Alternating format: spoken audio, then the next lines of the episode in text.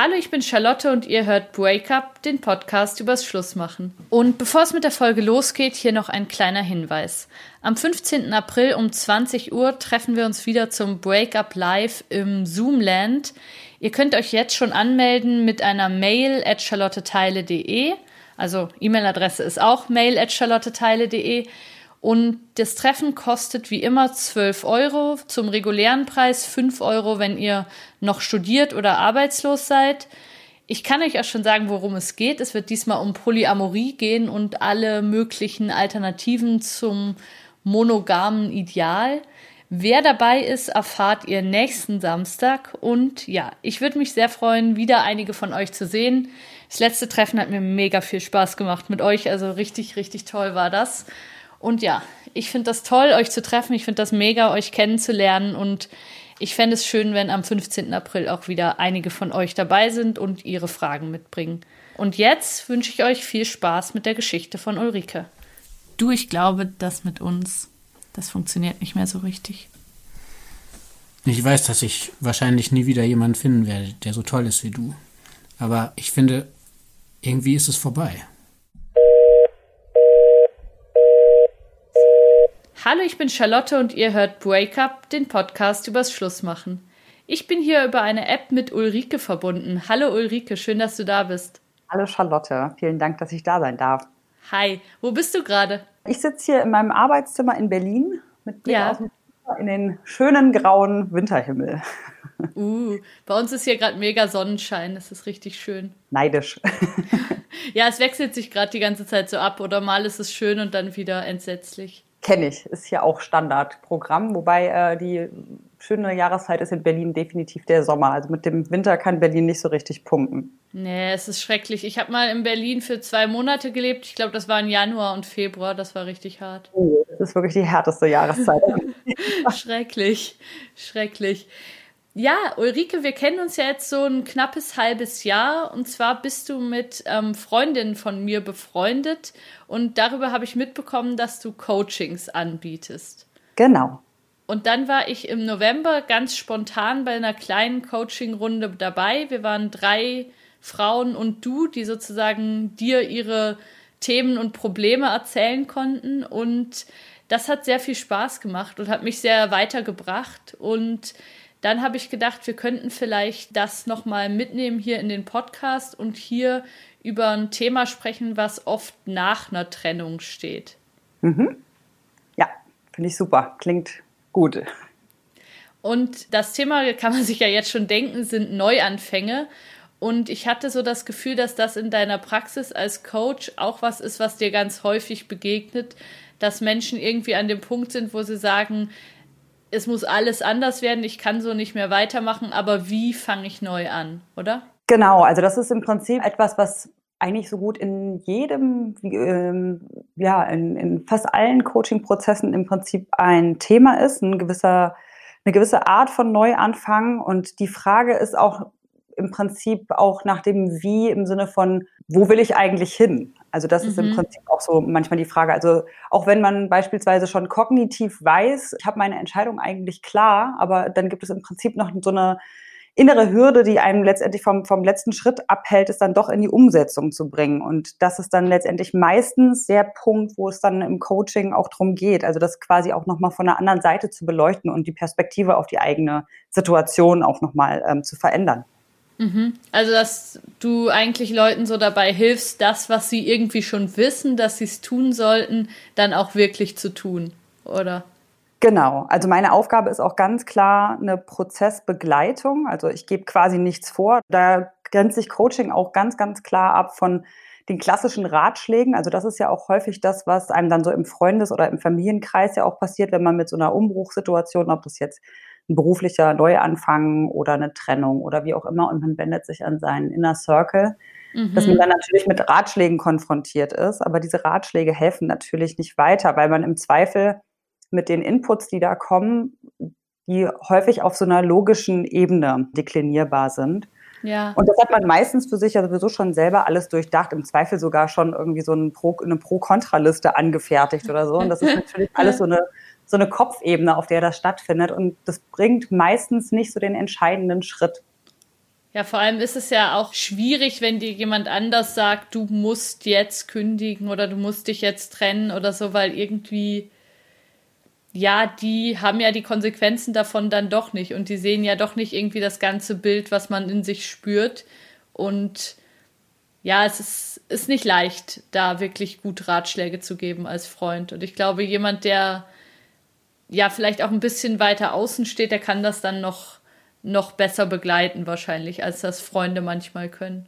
Ja, und das ist auch ein ganz wichtiges Stichwort, ne? Also dieses emotionale Erleben einer Situation. Also, dass man als Außenstehender natürlich nicht in dem emotionalen Komplex der anderen Person eingewoben ist. Also man kann das vielleicht irgendwie aus einer gewissen Empathie, wenn man schon mal selber in einem Trennungsprozess beispielsweise war oder vor einer Entscheidung stand, die irgendwie so eine gewisse Richtung irgendwie umgelenkt hat, dann hat man da so eigene Erfahrungswertungen, äh, Erfahrungswerte, die man da gegebenenfalls mit einbringen kann. Aber es ist ja trotzdem das ganz persönliche, individuelle, auch emotionale Erleben der Person. Und da passiert quasi auch so eine Unterhaltung aus, auf zwei unterschiedlichen Ebenen, so, ne? Also das ist ja im Prinzip auch, was man selber bei sich auch manchmal beobachtet, so, dass man wie so im inneren Zwiegespräch miteinander ist. Also, dass es zwei wie so zwei Protagonisten gibt, die so aus, aus unterschiedlichen Ebenen einfach argumentieren. Ja, und manchmal ist man ja auch für Argumente nicht zugänglich. Also manchmal sagt man, ja, ich weiß, ich sollte, aber ich kann trotzdem nicht. Mhm, mhm. Und genau bei diesem Punkt mit dem Ich kann nicht, also da wird es dann einfach auch im Coaching spannend, weil da stehen dann ganz zentrale Bedürfnisse einfach auch dahinter. Also dass, dass jemand eine Entscheidung nicht treffen kann oder nicht treffen will, weil im Zweifel auf der anderen Seite ein Verlust befürchtet wird. Und das ist im Prinzip, geht es quasi im Coaching dann darum, die Person dahin zu begleiten, diese Erkenntnis und dieses Bewusstsein für sich zu erlangen. Mhm. Und bei mir oder generell beim Coaching geht es um, dann darum, eine Haltung des Nichtwissens einzunehmen. Also ich habe natürlich als Coach gewisse Erfahrungswerte und auch bestimmte Theorien, die mhm. ich dann natürlich beim Zuhören irgendwie auch für mich aufbaue. Aber die setze ich natürlich nicht als eine allgemeine Wahrheit dar, sondern das ist dann eher was, was ich wahrnehme und im gleichen Moment auch wieder verwerfe beziehungsweise in die Abfrage bringe. Das heißt, wenn ich eine Theorie habe, warum was wie zusammenhängt, dann sage ich nicht, das ist so, sondern ich frage das in meinem Gegenüber ab so und äußere das auch genauso, dass mir das irgendwie aus der Beobachtung so scheint und frage, ist es so, fühlt sich das so für dich an? Mhm. Und dann kommt eben entweder ein klares Ja oder auch ein klares Nein. Und auch wenn ich das Gefühl habe, so, na ja, das finde ich aber nicht, dass das so ist, dann muss ich das einfach stehen lassen als Coach. Also das ist dann quasi nicht meine, da ist meine Wertung oder meine Sichtweise auf die Situation natürlich nicht wichtig in dem Moment, sondern es ist wichtig, dass die Person, die mit der Situation konfrontiert ist, für sich die eigene Wahrheit findet. Ja, es hat ja auch was mit Respekt zu tun am Schluss, dass man anderen Leuten nicht sagt, nee, du siehst das völlig falsch und du verstehst es einfach noch nicht oder so. Das kann man ja eigentlich eben auch in der Freundschaft nicht machen. Und vielleicht ist das dann in so einer professionellen Beziehung, wo einer sozusagen für das Coaching bezahlt, ist das dann noch ein bisschen klarer, dass man das so eigentlich nicht machen kann, dass man jemanden nicht einfach sagen kann, du bist verblendet oder so. Ja, also ich coache auch tatsächlich auch ab und zu mal mit Freunden, wenn die sagen so, boah, ich komme hier echt nicht weiter und kannst du mir da mal helfen? Und ich bin dann immer so ein bisschen zwiegespalten, weil einerseits sind mir die Menschen natürlich wichtig, aber es geht ja auch darum, dass ich ja auch innerhalb deren Leben eine Rolle einnehme, und zwar die der Freundin. Ja. Und das quasi das so, so, so eine äh, doppelte, so eine doppelte Ebene hat. Also ich, ich kann das eigentlich ganz gut voneinander trennen. Und gleichzeitig, wenn man dann aber auch in so einen Prozess reingeht, hat man im Zweifel aber auch Kenntnisse über Situationen, die man vielleicht innerhalb einer, einer Freundschaft entweder nicht benennt oder die nicht relevant sind. Und das ist halt schon einfach, man taucht quasi in das Leben der anderen Person nochmal auf eine ganz andere Ebene ein. Ja. Und das ist natürlich irgendwo auch schön, das als Freundin zu, zu sehen. Aber dann kommt natürlich dann auch so der, der Impuls, dann irgendwie das natürlich für, für dann meine Freundin in dem Fall irgendwie versuchen zu, zu klären oder dass ich so, so den Impuls habe, so, ah, ich, ich möchte aber, dass es der Person natürlich gut geht und dass sie auch möglichst schnell an diesen Erfahrungspunkt kommt. Und dann geht es eigentlich noch mehr darum, noch intensiver sich zurückzunehmen und das so auf so ein neutrales Terrain zu holen. Also das ähm, merke ich, dass da die So-Kraft irgendwie noch, noch schwieriger ist, sich da aufs wirklich auf so ein Nichtwissen-Plateau sozusagen zu stellen und zu sagen, okay, ich, ich, ich weiß nichts von dir und deinem Umfeld. Das fällt natürlich dann entsprechend leichter, wenn ich mit Leuten zusammenarbeite, die ich dann quasi wirklich nur durch meine Arbeit kennenlerne und gar nicht weiß, mit wie, wie sieht der Partner aus oder äh, wie lange ja. sind die zusammen, so, ne? Dass ich, also bei, bei Freunden weiß ich das natürlich. ähm, weil ich die Konstrukte natürlich schon viel länger kenne. Ja, klar. Wie ist es denn in deinem persönlichen Leben? Kennst du so diese Situation von Trennung und ich muss mich irgendwie komplett neu erfinden? Also es ist ja ein großer Teil von der Identität auch, der in der Beziehung drin ist. Also irgendwie, man hat gemeinsame Hobbys, man macht Dinge zusammen, man wohnt zusammen, man hat sich irgendwie so als Mensch eingerichtet in dem und auch das Gefühl, das bin ich. Und dann bricht das auf einmal weg und es ist, glaube ich, richtig schwer, dann zu finden, hä, wer bin ich denn jetzt? Also was mache ich denn jetzt auf einmal aus, aus dieser Situation? Und dann gibt es natürlich so ein paar Schablonen, die man haben kann, irgendwie so ein wildes Single-Life oder was weiß ich, was einem dann so vorschwebt, wie man jetzt die nächste Lebensphase angehen möchte, aber eigentlich ist es vielleicht auch gar nicht das Authentische, was man sich wünscht. Also ich glaube, es ist da oft so eine Gefahr, dass man dann aus der Lehre heraus dann irgendwas nimmt, was, was jetzt gerade passend erscheint. Und ich finde, das ist wirklich ein ganz wichtiger Punkt, wo, wo man sicher ein paar Tipps gebrauchen kann. So wie erfinde ich mich eigentlich nach einer Trennung neu? Hast du das selber auch schon erlebt? Ja, auf jeden Fall. Sehr, sehr intensiv sogar. Also ich habe ähm, eine langjährige Beziehung gehabt, in der ich quasi erwachsen geworden bin. Wie lange wart ihr zusammen? Knapp acht Jahre. Ja. Und das fing quasi an direkt nach dem Abi. Das heißt, ich bin dann quasi auch von, von zu Hause dann weg in die, in die Großstadt, in die ich eigentlich auch nie wollte. Also das ist ähm, ganz lustig, weil ich wollte nie nach Berlin und jetzt bin ich mittlerweile seit eigentlich 20 Jahren hier. Ah, krass, ja bin hier so ein bisschen hängen geblieben und ja, schätze und hasse die, die Stadt in, in gleichen Teilen, würde ich sagen. Ja. Und diese Beziehung, also das ist genauso, wie du es eben gerade beschrieben hast, hast, die war für mich quasi sehr identitätsstiftend. Also ich habe mit meinem damaligen Partner einfach viele Dinge zum ersten Mal erlebt, also dann so die erste eigene Wohnung und so dieses erste Mal auf, auf eigenen Beinen stehen und so sich für sich selbst sorgen und mhm dann die ersten gemeinsamen Urlaube und so, diese ganzen Dinge. Und das war natürlich eine ganz stark prägende Zeit, die mit vielen Erinnerungen einherging. Und wir waren uns auch sehr ähnlich, was so diese Lebensvorstellungen anbelangt. Also wir haben auch die gleiche Musik gehört und sind ähm, zusammen dann auf Konzerte gegangen und haben wirklich sehr, waren sehr symbiotisch. Sehr schön. Was war das für Musik, wenn ich fragen darf? Ähm, Punkrock war das. Ja, ah, geil. ja das war, ja, das, das klingt auch wahnsinnig schön. Und das klingt ja so ein bisschen auch so nach diesem, das gilt es anzustreben, so den Partner zu finden, mit dem man alles teilen kann und der für jegliche Lebenssituation irgendwie, egal was es ist, irgendwie immer die Ansprechpartner ähm, oder der Ansprechpartner Nummer eins ist. Und im Laufe der Zeit haben wir aber eigentlich festgestellt, dass das sich so ein bisschen totgelaufen hat. Also es war keine, es gab keine Reibung oder es gab auch keine Entwicklung, weil quasi wir so einen gewissen Gleichklang hatten. Und das sorgt natürlich ein Stück weit für, für Harmonie und auch so ein, ja, man, man hat im Prinzip nie so einen Impuls gehabt, wo es darum ging, sich irgendwie mit was nochmal neu auseinanderzusetzen oder mal so eine andere Blickweise auf irgendwas zuzulassen. Okay. Und das war so ein bisschen, äh, das ging dann fast so über in wie so eine Art geschwisterliches Verhältnis. Und das war es, glaube ich, auch zum Schluss. Dass wir uns sehr, sehr nahe standen, auch emotional und einfach viel geteilt haben an Erfahrungswerten. Und sozusagen, das war das, was es extrem schwer gefallen, also was, was mir dann damals auch extrem schwer gefallen ist, davon so loszulassen. Weil das Gefühl war quasi, wenn diese Beziehung nicht mehr besteht, dann, dann gebe ich auch einen Teil von mir selber weg. Also im Zweifel. Einen großen Teil. Ja. ja.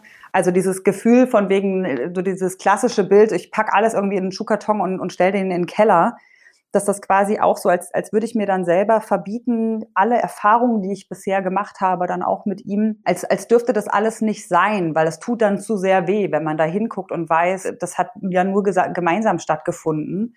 Und das war quasi nicht nur ein singulärer Erfahrungswert, sondern irgendwie auch immer so eine Art kollektiver Erfahrungswert. Und es hatte dann immer was, was Pieksiges sozusagen. Und das Loslassen, das ist mir sehr, sehr schwer gefallen. Und das hat mich auch noch jahrelang begleitet. Also auch immer noch mal so dieses, weil dieser Trennungsprozess war auch sehr zäh. Ja. Der ging über wirklich eine sehr lange Zeit. Eigentlich, wenn man es ganz genau fasst, waren es fast anderthalb Jahre, würde ich sagen Das Lustige ist, wir haben den meisten Teil unserer Beziehung war das sogar eine Fernbeziehung. Also wir haben gar nicht an einem Ort gelebt, sondern haben uns quasi immer nur am Wochenende gesehen und waren aber dennoch, hatten dennoch dieses extreme Zugehörigkeitsgefühl und so zu dem Zeitpunkt, das war dann 2006, als ich dann nach Berlin gezogen bin, fing das dann an zu bröckeln. Und ich glaube, dann wurde es irgendwie auch so klar, dass unser gemeinsamer Weg irgendwann endlich ist. Und das hatten wir beide, glaube ich, auch in einer gewissen Art und Weise auf dem Schirm und wollten es aber nicht wahrhaben und haben dann irgendwie versucht, so ein bisschen zu kitten und gegenzusteuern ja. und wollten das einfach nicht ähm, akzeptieren. So. Und es war auch nach der Trennung immer noch so ein, so ein Schritt oder immer noch mal so ein, so ein Thema, was immer so aufploppt oder das so in, in gewissen Abständen ich dann auch so von seiner Familie geträumt habe, auch noch so Jahre später. Also ich so auch so diese klassischen Träume, wenn man denkt so, ich habe Abi, ich habe ähm, Abi-Klausur und ich habe verschlafen und man hat aber sein Abi schon seit zehn Jahren irgendwie gemacht. So. Ja, das kenne ich auch gut. und äh, das ging halt auch ganz, ganz lange so. Und dann, ähm, bis ich irgendwann gedacht habe, so, wo ist denn jetzt eigentlich das Problem? Also du bist doch ganz glücklich in deiner neuen Beziehung und auch mein, mein Ex-Partner hatte inzwischen auch eine neue Beziehung und hatte auch geheiratet, lebt auch gar nicht mehr in Deutschland. Ach krass, ja. Wir haben auch gar keinen Kontakt, aber weniger aus so einem Groll, sondern einfach, weil wir so uns so auseinanderentwickelt haben. Dennoch waren immer, war immer so dieses Gefühl von Festhalten irgendwo nochmal da, was dann immer wieder aufploppt. Und dann habe ich irgendwann auch eine ganz bewusste Entscheidung da getroffen, habe gesagt, oh, ich, ich will mich jetzt damit auseinandersetzen, warum mir das einfach so schwer fällt, davon loszulassen. So was das eigentlich ist, so was das Gefühl dahinter ist, davon loszulassen. Und was war das Gefühl dahinter? Also für mich klingt das so nach eben nach dieser Jugendliebe und nach diesem Zauber von ich mache das alles zum ersten Mal und dann ist das halt wirklich so so fest irgendwo in dir eingeschrieben, dass man ja einfach nicht ohne Schmerzen das loslassen kann. So klingt das irgendwie. Ja, ja. Also es war auch so ein, so ein Einsamkeitsgefühl, was so ein bisschen absurd ist, weil ich war ja gar nicht mehr einsam. Also ich hatte dann auch einen neuen Partner und auch bin mit dem auch immer noch zusammen, habe auch drei Kinder mit dem und bin auch ganz glücklich. Ja. Also in einer ganz glücklichen Beziehung und dennoch war immer so dieses Gefühl zwischendurch von, von Einsamkeit, dass dieser Gleichklang oder vielleicht auch diese Verständnisebene irgendwie fehlt. So mein, mein jetziger Partner und ich, wir sind, glaube ich, extrem konträr. So, also wir sind okay. in ganz unterschiedlichen Szenarien aufgewachsen. Irgendwie er mit, äh, mit einer alleinerziehenden Mutter, damals noch in der DDR. Und ich so im klassischen Westdeutschen, in so einer Mittelstandsfamilie. Ja. Zwei Kinder, Mutter hauptsächlich zu Hause, Vater arbeitet. Und auch so ganz anders sozialisiert und, und mit ganz anderen Werten auch groß geworden. Und ich glaube, dass ich so nach der Trennung von meinem Partner dann erst so richtig erwachsen geworden bin. Und dass ich so gemerkt habe, das war so wie so, eine, wie so ein wie so ein Aufschub von Erwachsenwerden, weil es im Prinzip immer wie so eine Art Gegenüber gebraucht hat, um so sich so aneinander festzuhalten. Also ich habe so richtig in diesem Trennungsgefühl so ein, oh Gott, jetzt, jetzt bin ich ganz alleine. Und das, ja. natürlich, das stimmt natürlich gar nicht. Aber das war das Gefühl. So, ich bin ja. auf einmal alleine und ich bin so, ich habe fall so in so ein in so ein bodenloses Loch rein und habe keinen Halt nach links und rechts so ne und das das ist einfach nur dieses Gefühl gewesen also meine Familie war natürlich auch in der Zeit für mich da meine Freunde waren da dann auch äh, wie gesagt relativ kurze Zeit danach ja auch mein Partner und dennoch war das so ein, so ein Gefühl von Verlorenheit in einer gewissen Art und Weise. Ich kann das sehr gut nachvollziehen. Also ich habe das so noch nie verbalisiert, aber ich kann das sehr, sehr gut nachvollziehen, weil ich ja auch so eine lange Beziehung verloren habe. Dann, hm, wir waren eben 14 Jahre zusammen, so von 17 bis 31, auch so in dieser mega prägenden Zeit. Und ich habe irgendwie immer noch das Gefühl, dass ich so einen Teil von mir verloren habe und da auch so eine Einsamkeit spüre darin, mhm. obwohl ich überhaupt nicht einsam bin. Ich kann das total gut verstehen. Es ist im Prinzip so ein, wie so ein künstliches Gefühl von Sicherheit, in der ich damals gelebt habe und die dann ja. auf einmal weg war. So ähm, ja. auf einmal so ähm, Seiltan Seiltanzen ohne ähm, doppelten Boden. So, also ja. das ist ja Quatsch, weil vorher hat man ja auch ähm, ist man ja auch seine eigenen Wege gegangen. Mhm. Aber einfach so dieses Gefühl von, mir kann nichts passieren, weil ich bin ja quasi mit jemandem zusammen, der das alles für mich irgendwie der, der, der mir so eine gewisse, gewisse Bandensicherheit gibt, so, ne? dass ich irgendwie so ein bisschen so, so nach links und rechts im Prinzip so eine, wie so, wie, so ein, wie so eine Schutzmauer habe, die mich irgendwie so ein bisschen begleitet und auf einmal stehe ich so auf freiem Feld und weiß gar nicht so richtig, wohin mit mir, so ungefähr. Ja, voll.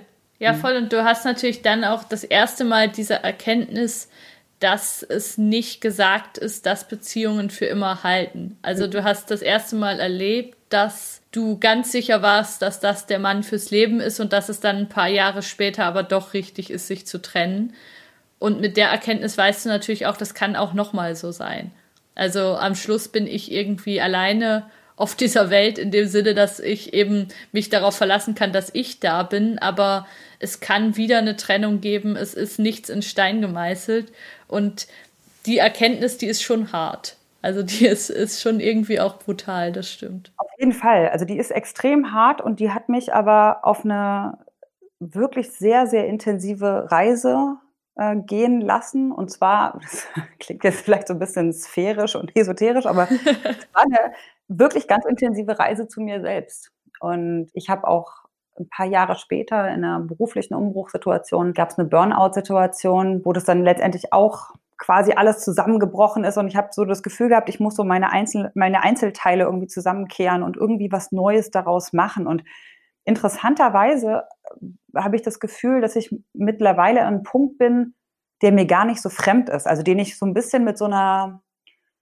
mit so einem kindlichen Blick verbinde. Also wenn ich so an meine Kindheit zurückdenke, da habe ich sehr vieles so als im wahrsten Sinne selbstverständlich wahrgenommen. Also dass ich so sehr bei mir war und mich auch von meinem Umfeld sehr unabhängig gemacht habe. Also so habe ich mich als Kind erlebt, so ein Gefühl von, ich kann irgendwie alles schaffen und natürlich steht dann eine gewisse Naivität auch äh, hinter, weil man ja im Zweifel auch mit diesem ganzen strukturellen drumherum ja nichts zu tun hat. Also man muss nicht einkaufen gehen, man muss nicht arbeiten, man muss nicht irgendwie den Haushalt schmeißen oder sich irgendwie für andere Menschen irgendwie noch, also innerhalb der Familie irgendwie noch, ja, um sich um jemanden kümmern, so, sondern äh, ja. kann ja quasi einfach nur sein. Aber wenn man quasi isoliert dieses Gefühl nimmt, das kam dann irgendwann durch irgendwie dann auch ja diese intensive Auseinandersetzung mit den eigenen Themen und mit mit diesem Gefühl von allein sein und auch dieses Gefühl von, was gibt mir Sicherheit? Und ich weiß noch, dass mein Ex-Partner damals zu mir gesagt hat, also auch als ich dann meinen jetzigen Partner kennengelernt habe, so, ja, der wird dich nicht glücklich machen. Also das, das war wirklich, das ist nochmal so hängen geblieben. Krass, krass, ja. Und dann ähm, habe ich das zwischendurch in, in, in, in so manchen Phasen, habe ich das so gedacht, so, ja, das stimmt irgendwie, aber dann habe ich irgendwann gedacht, so ja, aber es ist auch gar nicht seine Aufgabe, mich glücklich zu machen. Und ich, das fand ich im Nachhinein krass, dass er das anscheinend als seine Aufgabe gesehen hat, mich glücklich zu machen innerhalb der Beziehung. Und wenn ich quasi mein, mein eigenes individuelles Glück immer an eine externe Person abgebe sozusagen, dann ist natürlich per se auch eine Abhängigkeit da. Also wenn ich nur mit jemandem glücklich sein kann, aber nicht alleine, dann fühlt sich das quasi für mich jetzt in, aus heutiger Sicht noch viel schwerer an. Also das als, als dieses Gefühl von, uh, ich stehe jetzt alleine da und ich muss irgendwie gerade alles alleine auf die Reihe kriegen und ich habe das Gefühl, ich bin hier gerade so verloren. Ja. Ja, das macht sehr viel Sinn, wie du es beschreibst. Und ich finde es auch interessant mit dieser äh, kindlichen Perspektive. So, es gibt halt eine Zeit als Kind, wo es, glaube ich, ganz cool ist zu leben, weil du hast irgendwie so verstanden, wie wie es läuft. Du kannst irgendwie essen und zur Toilette gehen und alles irgendwie für dich selber regeln. Du brauchst nicht mehr so viel von deinen Eltern, aber es will auch noch keiner was von dir großartig. Also es sind kleine Sachen, die du machen musst und das ist echt eine eigentlich ganz schöne Zeit wahrscheinlich, aus der man dann auch viel schöpfen kann so für sein späteres Leben. Ja. Ja. Jetzt lass uns doch mal zu den Neuanfängen kommen, Ulrike. Wenn jetzt jemand so wie du nach deiner Trennung so dasteht und sagt, Mensch, ich muss jetzt irgendwie neu anfangen, aber ich weiß gar nicht wie. Ich weiß überhaupt nicht, wo ich überhaupt beginnen soll und ich bin irgendwie völlig lost. Was würdest du da raten? Wie kann man da irgendwie so ein bisschen Boden unter den Füßen bekommen? Also tatsächlich empfinde ich es als wirklich einen, guten Move, ähm, wirklich so ganz plakativ sich das anhört, aber bei sich selbst anzufangen. Also häufig geht ja diese Frage dann auch einher mit, wer bin ich und, und was will ich in meinem Leben? Einfach auch so wirklich eine ganz klare Auseinandersetzung damit, was sind meine, meine Ideen, meine Lebensentwürfe, was sind meine Wertvorstellungen, welche Bedürfnisse habe ich überhaupt. Und das ist was, was, womit, jetzt würde ich das mal so pauschal behaupten, womit wir denken, eigentlich immer klar zu sein. Und viele Dinge erweisen sich auch im Nachhinein als so, ja, stimmt, das, das war eigentlich auch nie eine, eine richtige Frage, aber ich habe es gar nicht so richtig im Bewusstsein gehabt. Und manche Dinge sind ja auch ganz eng gekoppelt mit, mit Glaubenssätzen oder mit Ideen. Also das ist äh, auch was, was ich in meiner jetzigen Beziehung wirklich auch gelernt habe, so dass ich von bestimmten Sachen losgelassen habe, weil ich gemerkt habe, so das, das ist mir gar nicht wichtig. Also so der klassische Heiratsantrag und den Ring an den Finger, das war wirklich, das, das war ganz ja. lange so ein zentrales Thema auch zwischen uns und ich war so wie auch empört darüber, dass er sich da strikt geweigert hat, das zu machen. Und er hat gesagt, so, ich glaube einfach nicht an dieses Konstrukt und ich glaube nicht daran, dass eine, eine, Bindung zwischen zwei Menschen dadurch intensiviert wird, dass man irgendwie ein Edelmetall an der Hand trägt. So. Ja. Und ich fand das unglaublich unromantisch und ja. richtig kacke. Und habe aber irgendwann gemerkt, so, ja, das, das, das stimmt. Und habe mich dann auch gefragt, warum ist es mein Bedürfnis irgendwie oder warum denke ich, dass, dass das so ist, dass das so sein muss. Und im im Endeffekt bin ich quasi auch für mich darauf gekommen, dass mir das Sicherheit gibt. Also dass ich quasi, wenn ich in einer bestimmten Deklinationsschleife äh, meine Beziehung lebe, wie es im Zweifel auch von, von der Gesellschaft erwartet wird, so nach dem Motto, okay, man, man äh, verlobt sich, man heiratet, man hat den Bausparvertrag. Und, Nichts kann einem mehr passieren. Ja, und die Frage ist ja so, was passiert einem denn? Und im Zweifel ist man ja mit so einer gewissen gesellschaftlichen Ächtung konfrontiert, die ja gar nicht real da ist, aber die irgendwo ganz tief verankert ist. Ne? Also das heißt, wenn ich mich irgendwie gegen einen bestimmten Lebensentwurf entscheide, bin ich eventuell sogar gar nicht aktiv mit irgendwas konfrontiert, was das in Frage stellt, beziehungsweise nur mit meinem mit meiner eigenen Idee davon. Und klar, es gibt natürlich auch so ungefragte Bewertungen, die dann auch von außen an einen herangetragen werden. Also beispielsweise ja auch so, wenn man sich bewusst entscheidet, keine Kinder zu kriegen und dann so ab dem 30. Lebensjahr man immer wieder mit dieser Frage konfrontiert wird. So, und wie sieht's denn bei dir aus? Und irgendwann Kinder und jetzt hast du doch auch einen Partner und im Endeffekt, das macht ja auch was mit einem. Und es ist auch egal, ob man, wie viele Kinder man hat oder ob man keine Kinder hat es, es ist immer diese Fragestellung. Also ich bin nach dem ersten Kind dann gefragt worden und äh, Geschwisterchen geplant und dann kam äh, nach dem ersten Kind irgendwann Zwillinge und dann hatten wir drei Kinder. Ja. Und dann hieß es irgendwie so, boah, drei Kinder, das ist aber schon echt ganz schön heftig. So, wie machst du das denn? So und das ist, es sind immer diese von außen herangetragenen Botschaften, die halt, wie gesagt, teilweise existent sind und teilweise auch nicht. Und ähm, im Prinzip ging es bei dem Neuanfang, also wenn man, wenn ich da nochmal auf diese ähm, eingängliche Frage nochmal zurückkomme, darum, wenn ich einen Neuanfang machen möchte, ja. was ist denn sozusagen, also dann heißt es im Zweifel ja auch, ich möchte was verändern und ich möchte eine gewisse Verhaltensweise bei mir ändern oder eine gewisse Struktur. Und da sich auch die Frage zu stellen, wofür war das bisher gut? Also auch wenn man manche Verhaltensweisen an sich selber irgendwie nicht mag oder denkt, so davon will ich jetzt irgendwie loslassen, gibt es aber im Zweifel auf irgendeiner Ebene eine positive oder positiv verknüpfte Idee davon, wozu das gut ist. Und solange das halt nicht klar ist, wofür das eigentlich gut ist, fällt es natürlich auch extrem schwer, das sein zu lassen. Also auch jetzt so ganz plakativ, ne? Irgendwie 31. Dezember, so, boah, ab morgen höre ich auf zu rauchen. Mhm. Und ich bin aber eigentlich äh, starker Raucher bisher und finde es natürlich irgendwie ja. blöd zu rauchen. Aber im Zweifel bietet mir dieses Rauchen irgendwie eine, also hat das irgendwas Gutes für sich. Also ob das beispielsweise eine, eine, eine stringente Routine ist. Ne? Dass sozusagen mein Tag ist strukturiert, wenn ich nach dem Mittagessen eine Zigarette rauche oder mhm. wenn ich äh, in Gesellschaft bin und Gesellschaft verbinde ich beispielsweise mit, mit Rauchen, weil dann quasi Menschen zusammenkommen. Und so diese Angst davor, wenn ich das sein lasse, dann bricht es alles weg. So, dann habe ich keine Routine mehr, dann ist mein ganzes Leben äh, läuft aus dem Ruder, dann habe ich auch quasi keine Sozialkontakte. Ja. Und das ist, darum geht es, ne? Dieses Bewusstsein dafür zu entwickeln. Wofür, wofür stehen diese Dinge? Ja. Genau, genau. Ja.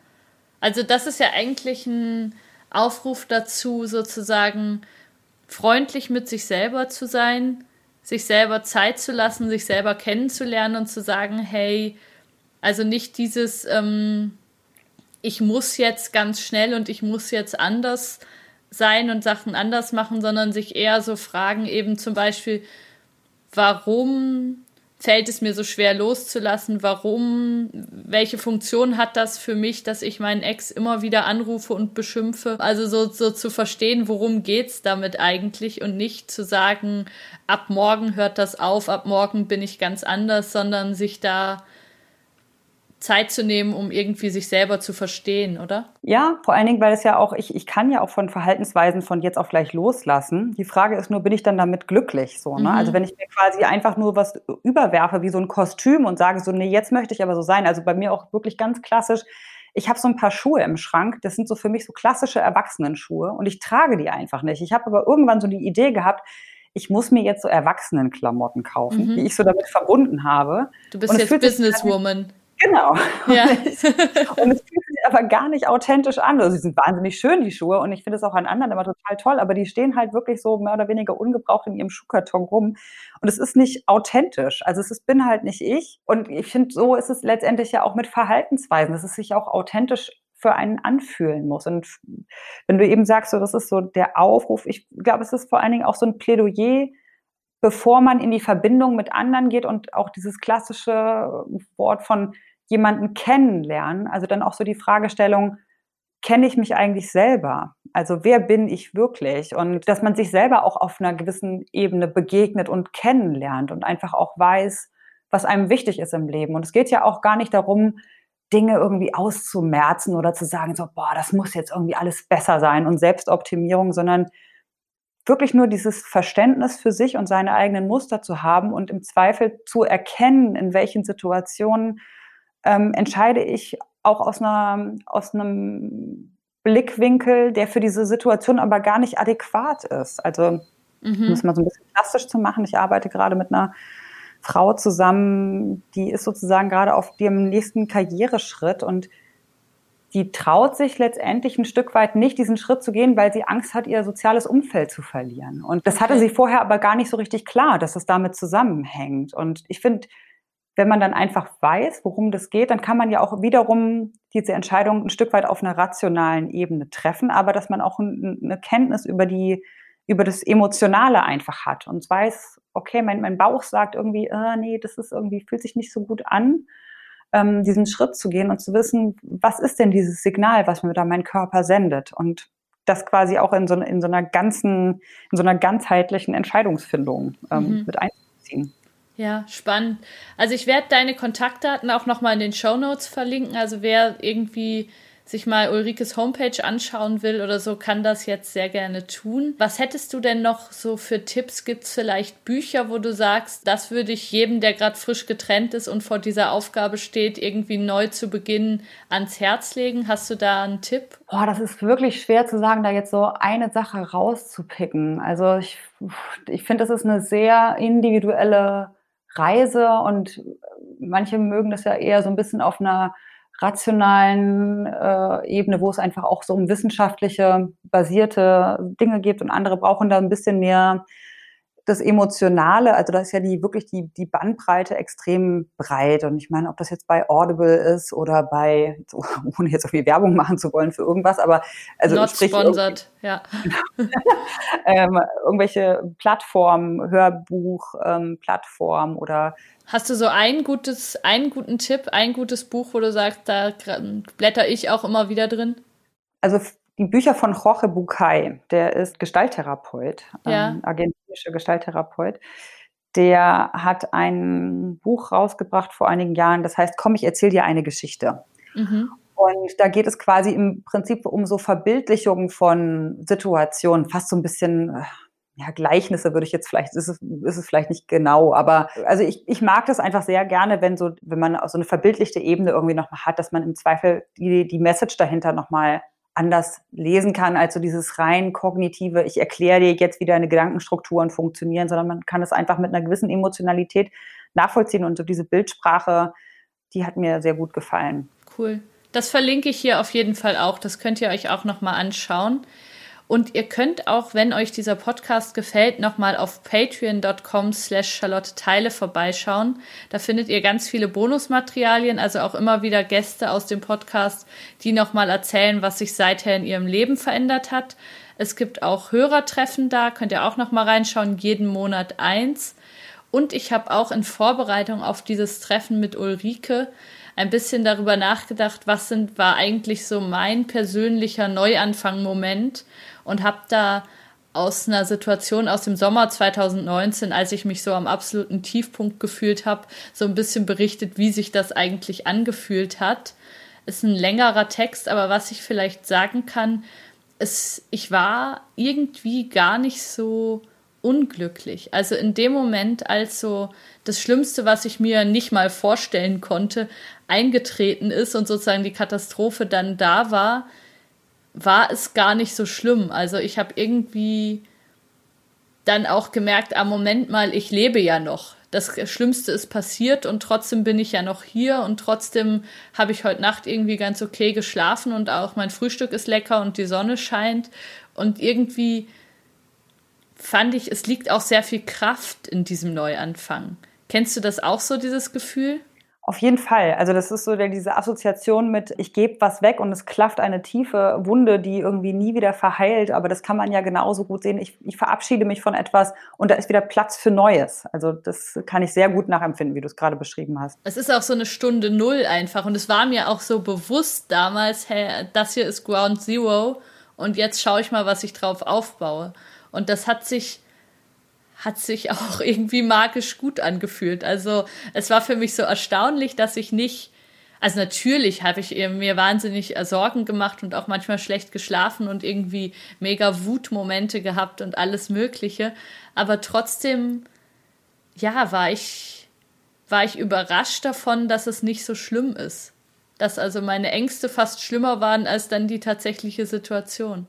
Es ist halt auch wichtig, im Zweifel sich nochmal mit seinen Allianzen auseinanderzusetzen. So, ne? Wer ist, sind die Personen, die mir auch einfach helfen können in der Situation? So, man empfindet das ja so als, wie du es auch gerade beschrieben hast, als so eine, so eine individuell auch so eine eingekapselte Situation und man hat überhaupt das Gefühl von gar keinen Kontakt zur Außenwelt. Aber gerade wenn man weiß, so ich, ich stehe gerade vor einem Neuanfang, dann wirklich auch das bewusst zu kommunizieren und mit den Menschen die Gedanken oder auch so die Emotionen zu teilen, die einem wirklich wohlgesonnen sind und wo man auch weiß, äh, da, da stoße ich auf Vertrauen und auch auf Verständnis und da kann ich mich immer hinwenden. Also das ist, glaube ich, ein, eine ganz wichtige Sache auch, ähm, dieses sich verstanden fühlen von ja. äh, vom Umfeld. Das ist eine der größten Herausforderungen und eines der größten Themen im Leben, finde ich, sich verstanden fühlen. Gelingt dir das? Also hast du das geschafft in so Situationen, wo du so gemerkt hast, ich bin in einem Neuanfang und ich bin auch an einem Tiefpunkt, das so zu kommunizieren äh, an Freunde, weil das fällt mir oft schwer.